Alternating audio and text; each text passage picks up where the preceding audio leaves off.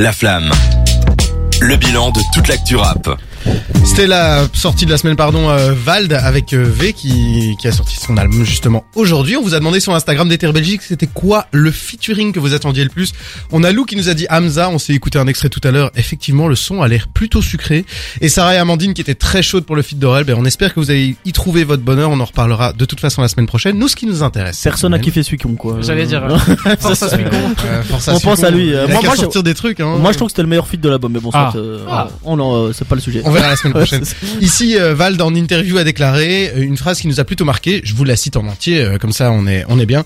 Si t'es tout seul avec ton gars, allez vendre 5000 CD. Mais maintenant, on commence à être des équipes de 10-15. J'espère qu'on va vendre plus. Et pour vendre plus, on est obligé de réfléchir d'une certaine manière.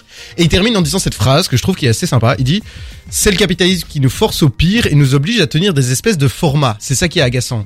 Et donc nous, on se posait la question, on se disait, euh, est-ce que par hasard le fait d'être un gros artiste t'empêche un peu de faire des albums un peu délirants Parce que Val, on l'avait connu avec des trucs comme Agartha où il partait dans tous les sens. Mm.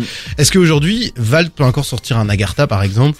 C'est la question qu'on s'était posée. C'est la question qu'on s'était posée et je vais déjà un petit peu teaser mon avis et en fait j'ai l'impression que c'est vraiment un problème de de riche mais niveau musical. En Ok. fait c'est un problème qui, euh, que- qui qui se crée quand on est arrivé à un stade où on est déjà tellement fort qu'on a envie d'être plus fort et du coup on se met dans une compétition face à nous-mêmes. Mais Ouais. du coup pour revenir un petit peu dans- sur le fond, on a Vald qui a qui a fait beaucoup de promotions. Évidemment sur la sortie de son album.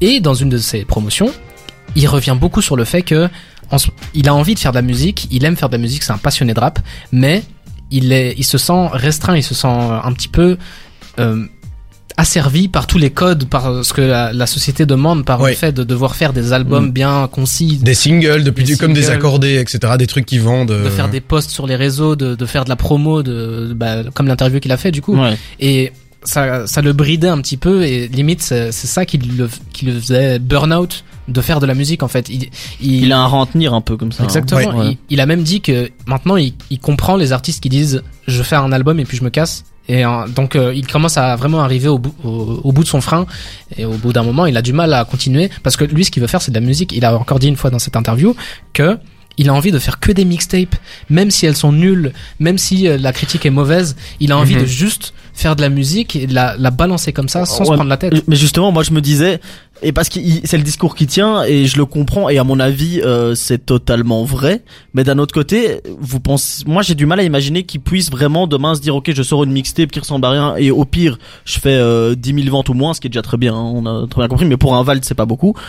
Est-ce que lui, il serait prêt à l'accepter, il se sentirait bien, est-ce qu'il s'en foutrait de faire 10, 10 Ah, 000 tu, moins tu demandes par rapport à lui parce que je, déjà je, je pense qu'en termes contractuels tu peux pas. Mais non, euh, mais je veux dire même lui, tu vois, si, même, lui s'il avait la ouais. possibilité, moi je suis pas sûr que Pour quelqu'un quand- qui à des gros atteint ce sta- stade-là, tu sois prêt à Après, euh, il a signé, je crois qu'il a signé en maison de 10, donc c'est un parti pris qu'il a fait. S'il était indépendant, il aurait pu se permettre de sortir ce qu'il voulait quand il veut. Là, il doit obéir à un contrat. Et je pense que c'est une fausse excuse, en fait, ce qu'il raconte, là, la promotion, blablabla.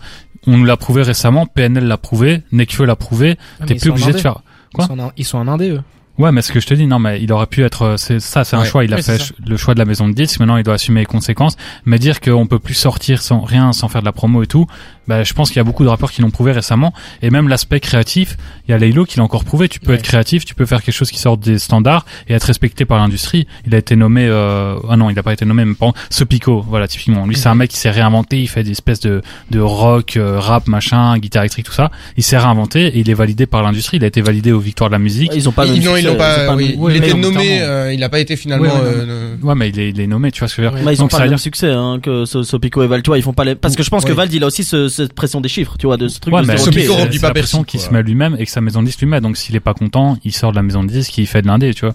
Pour moi, c'est un faux. Ouais, mais là, ce qu'il expliquait aussi, c'est que au- au-delà du côté, euh, on va dire euh, contractuel, c'est qu'il y a aussi rien que, rien que les mecs qui bossent avec lui, euh, je veux dire, euh, au- autour de lui, il se dit putain si euh, si je me loupe, c'est tous ces mecs-là qui ont bossé aussi pour rien. Tu vois, je pense qu'au-delà Ouais. du côté contractuel, il y a aussi un côté genre euh, je leur dois quelque chose, tu Ah vois. oui, c'est la peur de l'échec et je pense que ça touche pas Mm. qu'au rap. Donc euh, cette analyse qu'il a faite, moi je trouve ça un peu, euh, bateau. Non, non, moi, moi, je trouve ça intéressant parce qu'il ne s'en plaignait pas. Foncièrement, ce qu'il disait, et je pense que c'est ça qui change tout le propos, c'est qu'il disait, ben voilà, c'est c'est le, c'est le jeu, je joue à ça, et techniquement, il dit, moi, j'adore faire du rap. Ce qui me fait chier, c'est de devoir me conforter un peu pour vendre, mais voilà, ça fait partie du truc. Et il avait pas du tout l'air plaintif par rapport à ça. Ça, Et en même temps, l'impression il, il euh, totalement en même non. temps. hein. Et il disait aussi, voilà, et je sais que quelque part, moi-même, je joue ce jeu-là de, putain, je me bats pour, euh, pour vendre plus. Donc, euh, Ouais, ouais. quelque part, il, il se rend compte aussi de ça. Maintenant, c'est vrai que moi, je suis un peu d'accord avec Cédric. Je trouve qu'il y a aussi un côté, je sais pas si c'est hypocrite, mais en tout cas, un côté double discours où tu dis, ouais, bon, tu te plains de ça, mais d'un autre côté, tu joues à fond ce jeu-là et tu le joues sérieusement. Oui, sans compter que c'est ça qui ramène son, son pain. euh, Pour moi, en fait, c'est c'est un faux problème, comme je l'ai dit, mais j'arrive à comprendre pourquoi Vald est dans cette position. C'est parce que il a explosé avec Désaccordé, et ça s'est fait relativement vite. Vald, c'était un rappeur underground, c'était un rappeur. euh, euh, on, on le critiquait en disant que c'était un rappeur pour skater, on disait que c'était un mec qui faisait de, de la musique bizarre et tout. Ouais. Et en fait, il se plaisait plutôt bien, j'ai l'impression, dans ce, cette bulle-là. Ouais. Il a fait des accordés, il a explosé, mais à un niveau euh, où Ouais. aujourd'hui, c'est, il est dans le 5 majeur presque des, des rappeurs francophones. Tête d'affiche de festival. Ouais, il est, hein, euh, Et, ouais. et du coup, individuellement, euh, lui-même, ça doit être compliqué de gérer la pression qui est sur lui maintenant parce qu'il s'en rend compte qu'il a pris une, ascension fulgurante et euh, c'est pas facile de gérer tout d'un coup. Donc c'est peut-être pour ça qu'il se met la pression. Mais comme l'a dit Cédric un peu plus tôt, quand on regarde la vision artistique d'un truc, on s'en fout de Ouais. sortir un album euh, une fois par an et tout ça. C'est le problème des gens qui veulent réussir, des gens qui veulent continuer à, à, à grind, à, à grimper dans, Ouais.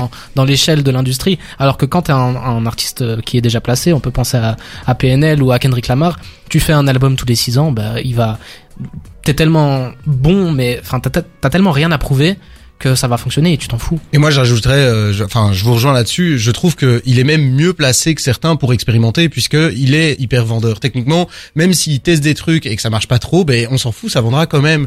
Il ramènera quand même son pain, il sera quand même rentable, même s'il prend six mois pour faire son album où il fait euh, n'importe quoi dans sa cabane de fond. Je suis désolé, je caricature, hein, mais Mhm. je veux dire où il fait vraiment les délires qu'il veut faire. Il vendra quand même.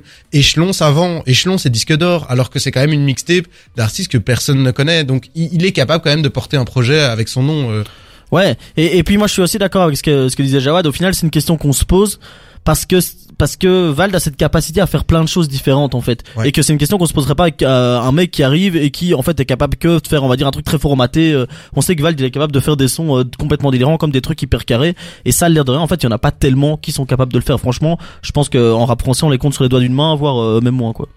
Ah oui, à, à ce point-là, toi. tu- Moi je pense ouais, qui ont cette variété là de ouais je pense. Ouais. Ben, moi, de l'époque d'Agartha, j'ai retenu que c'était un gars qui était, euh, en tout cas, hyper- et je parle d'Agartha, je parle d'avant Agartha aussi. C'est vrai qu'avec euh, Xe, il était plus dans un format album un peu plus euh, carré.